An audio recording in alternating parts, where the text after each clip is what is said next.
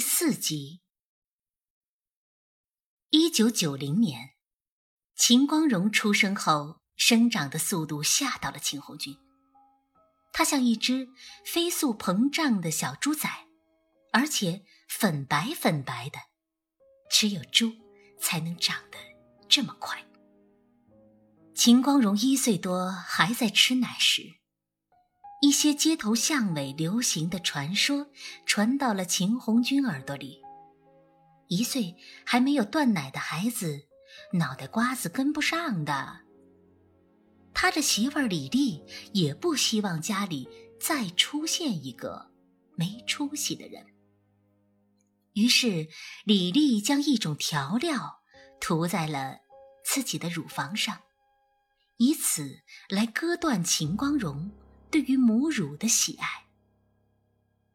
当秦朝凤听到秦光荣的哭声之后，飞奔过来，一脚把李丽从床上踹下了地。秦朝凤惊呆了，这个比石头还要沉默的女人，竟然对自己和自己的儿子下得去这么狠的手。秦光荣尝到的口味是超出他经验的。一种腥膻，加上辛辣的味道。那时候的秦光荣还不知道用怎样的反应来应付。哭，是一种本能。所谓本能，就是不用问为什么。秦朝凤说：“李丽是农村人嘛，农村人就是虎。”秦朝凤年轻时。漂亮的比城里人还要城里人。他说这话的时候，手忙脚乱的给秦光荣擦嘴，像一个有了儿子的彪悍大姑娘。秦朝凤大喊：“秦红军，你看看你家娘们干啥了？你看看！”秦红军一瘸一拐出现的时候，看见李丽正坐在地上。李丽，你牛逼呀！他想把你孩子弄死，你让他说话呀！你看他，他连个屁他都放不出来。所有人都被秦朝凤的嗓音吸引了过来。秦国强本来是应该说点什么的，但是公公对自己的儿媳妇一向是不知道该怎么处置的。尤其李丽又是他亲自挑选的，所以他一直沉默的皱着眉。然而，只是作为一尊皱眉的雕像矗立在那里，秦国强已经够给人压迫感了。李丽自己也感到一种奇异的感觉，辣椒沾上唾液，仿佛有几只。在她的乳房上边爬边咬的小虫。第二天，李丽没有起床做早饭，秦红军骂骂咧咧的走进屋，准备给这个婆娘一番教训，却发现李丽下半身趴在床下，上半身僵直，紧紧抓着自己的脖子，面孔扭曲。秦红军吓了一跳，结果发现床头放着硫酸瓶子。那是一个伤害自己的办法很匮乏的年代，人们不是喝农药，就是上吊。秦红军没少听说一些远房亲戚的事情：谁家因为分房子和父母起冲突，谁家姑娘命为玉碎。因为一段不被接受的恋情，最终烧了一场大火，将自己终结。李丽的喉咙因为少量的硫酸，遭遇了前所未有的损伤。去医院抢救了之后，她的嗓音变得很怪异。等到秦光荣长大后，问他：“你说话为啥？”跟别人不一样，李丽说：“我喝了硫酸。”秦光荣问：“你为啥喝硫酸？喝硫酸不是会死人吗？”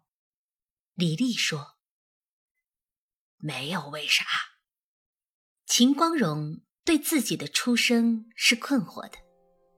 他曾看到母亲披着衣服从他和父亲共同的房间里跌跌撞撞的跑出来，跑进了厕所。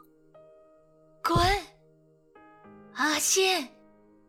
母亲在里面喊着，声音仿佛来自很远很远。那时候，秦光荣还不知道，母亲对父亲最强烈的反抗，就是对那件亲密的事情感到恶心。后来，无数个夜晚，每当秦红军对李丽索要的时候，秦光荣都会隐约听到李丽发出类似哭嚎的声音，甚至有时，他会跑到秦朝凤的房间里去哭。但尽管如此，他们还是在某个夜晚留下了相互刺痛的证据。他们很自然的觉得，事情既然已经到了这种地步，就该办下一件事儿了。结婚后必然要生子。当然，除此之外，还有一种他们拒不承认的赤裸的人类本能。秦红军对秦光荣有一种极复杂的感情，他厌恶秦光荣的出现，但同时无可抑制的好奇。他为了保持对这个世界完整而绝对的厌恶，拒绝一切的缓和与示好，甚至把这种好奇也隐藏了两个月之久。直到李丽缺席的某个下午，四下无人，秦红军穿过阳光之下直线飞行的灰尘，到达了。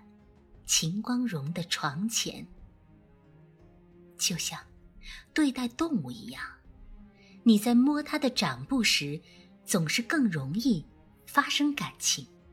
秦红军被秦光荣的脚掌的一种温柔的视觉所迷惑，忍不住伸出手去。这个婴孩脚底的这种温热的触感，一下子刺到了他。他把手抽回来，他有一瞬间竟错觉回忆起了自己出生时候的样子，不轻不重的掐下去。曾几何时，秦红军也很完整，完整而漂亮，令任何成年人见到都爱不释手，跟他眼前的这个东西差不多。秦红军失了神，手。也失了重。这哭声让他感到讶异。一个人是从这么小就开始表达抗议的吗？婴孩的面孔突然扭曲起来，秦红军咧开嘴，古怪的笑了笑，自己倒像个傻气的婴孩。李丽回来后，秦红军重新回到了他该在的位置上。和婴儿保持一个疏远的距离。当李丽抱怨着他不像个当爹的时候，秦红军太阳穴附近的青筋又开始长起，又热又冷的笑了一笑，挤出一句：“哼，我不缺胳膊少腿，能他妈娶你？”李丽从喉咙里发出一声，仿佛动物被咬断喉咙时极短促的哀嚎之后，又拖长声哭了起来。我就愿意跟你了，我看你就是狗娘养的。这是一个不小的家族，承在一个那个年代还算很大的房子里，但。人与人之间的距离，终归是拥挤了些。骂爹骂娘是不方便的，毕竟老爷子秦国强和他妻子生活在距离不足三米的隔壁房间中。秦红军的特殊能力其实就是把任何人变成仇人，但是同时他会发现，他和仇人之间有种刻骨铭心的东西，这种东西。一点儿都不比爱浅薄，这是因为，无论付出爱还是付出恨，都需要同等的分量。逢年过节的时候，秦红军一向是不太愉快的。他在这种中国传统中显得如同一个异国客，无法融入那种其乐融融的氛围里。也许。他早已先别人太多步看到了他背后的千疮百孔。秦红军的大姐秦雅凤和哥哥嫂子们一向都是拿着些过节才配得上的好玩意儿回家的。那时候的秦光荣，只有在逢年过节的时候。每位大爷大娘、姑姑们出展自己的奇珍异宝时，才可以体会到他感觉从未存在过的家族的荣光。而就在大家将自己的东西纷纷亮相之后，秦红军的戏剧表演时间也就到了。这是没有作者的戏剧，也可以说每位演员就是作者。他们什么都不需要做，就可以形成一种冲突。对此，秦红军早已习惯，因为他一向是众矢之的。比如，秦朝凤就常常撺掇着在医院里工作的秦雅凤调点药，把打爹骂娘的秦红军给弄死。每当听到这样的话，秦红军一点儿也不生气，他扭曲的笑着。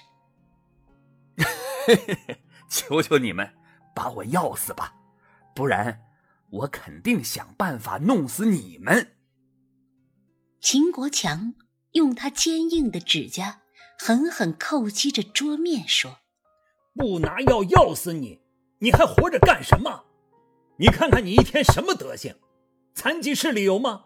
你看人家张海迪身残志坚。”爷爷的话对秦红军没有丝毫的震慑，倒是给了秦光荣突然的灵感。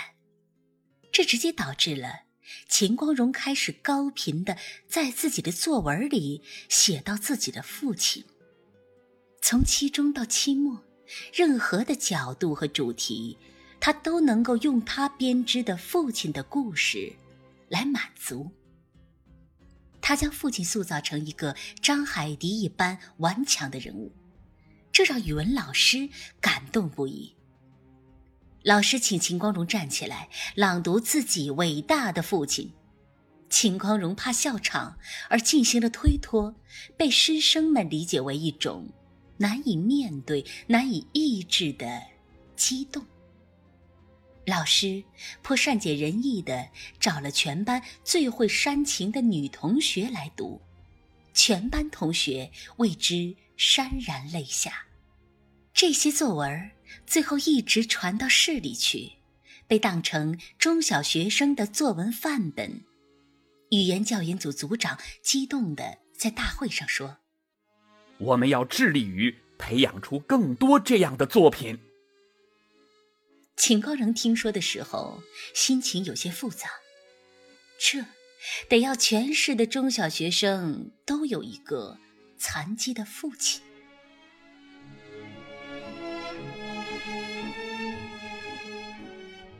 关于秦红军本人完全不知道的自身事迹的传说，一直截止到秦红军第一次来开家长会，才裸露出真相。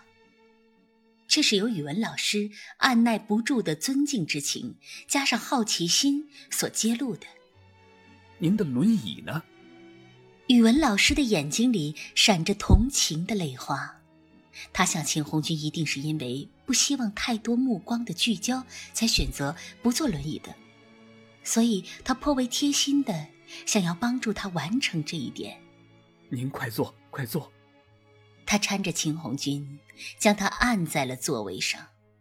秦红军不耐烦的挣扎着，他还没有预备好要不要和他敌对。毕竟，这是他第一次见秦光荣的语文老师。在语文老师动情的讲起秦红军的事迹。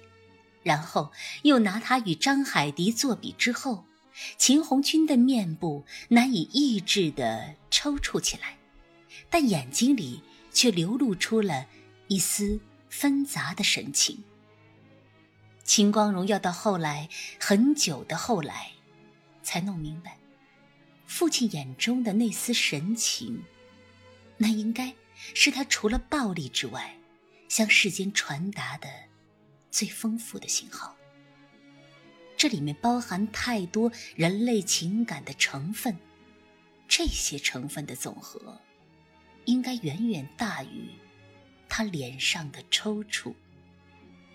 这些信号，却终于因为无人应和，每每蒸发于空气中，或积沉在他父亲的内心里。所以后来。秦光荣睡得特别的多，秦朝凤总是对李丽说：“这孩子太懒了，又胖又懒，还不如他爸。”但秦光荣自己知道，睡多会儿就会梦多会儿，梦里他会跟他爸交流他是怎样破译父亲表情里传递的那些信号的。然而此刻，在小学教室里的秦光荣心里却在激烈的打鼓：秦红军到底能不能配合好这次煽情的表演行动呢？秦光荣瞪了一眼秦红军，秦红军也看了一眼秦光荣。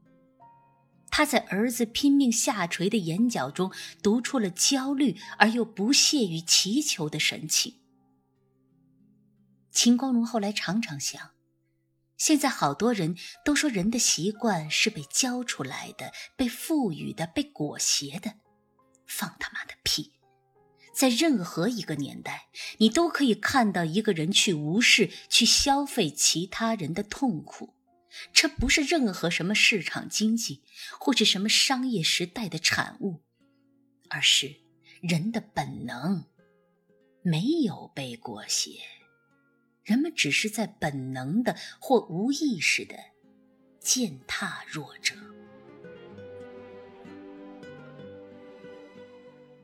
人们都说时代在进步，但荒谬的是，一旦被施舍者将自己的命运交给他人，即便那个人是一个慈善家，他也随时可能会被杀死。就像他的父亲秦红军，在他人眼中，他的父亲理所应当被这样对待，就因为他没有学习张海迪，因此他的父亲厌恶张海迪。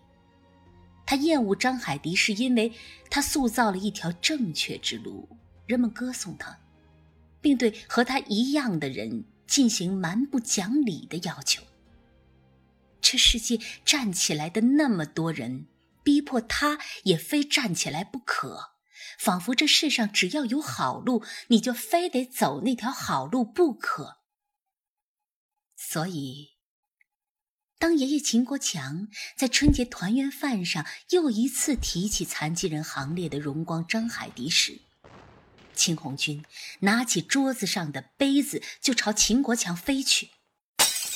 别他妈跟我摆你那领导做派，不吃你这套。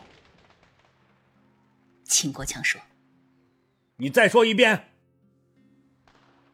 秦红军没有再说一遍，他站起来把桌子掀了，琳琅满目的菜坠落地面。秦光荣哇的一声哭起来，他最爱吃的油焖大虾和鸡腿还有红烧肉，都还没吃几口呢。在稍有独立意识之后，秦光荣有段时间甚至怀疑他的父亲患有间歇性精神病，因为他莫名其妙的就发起脾气了。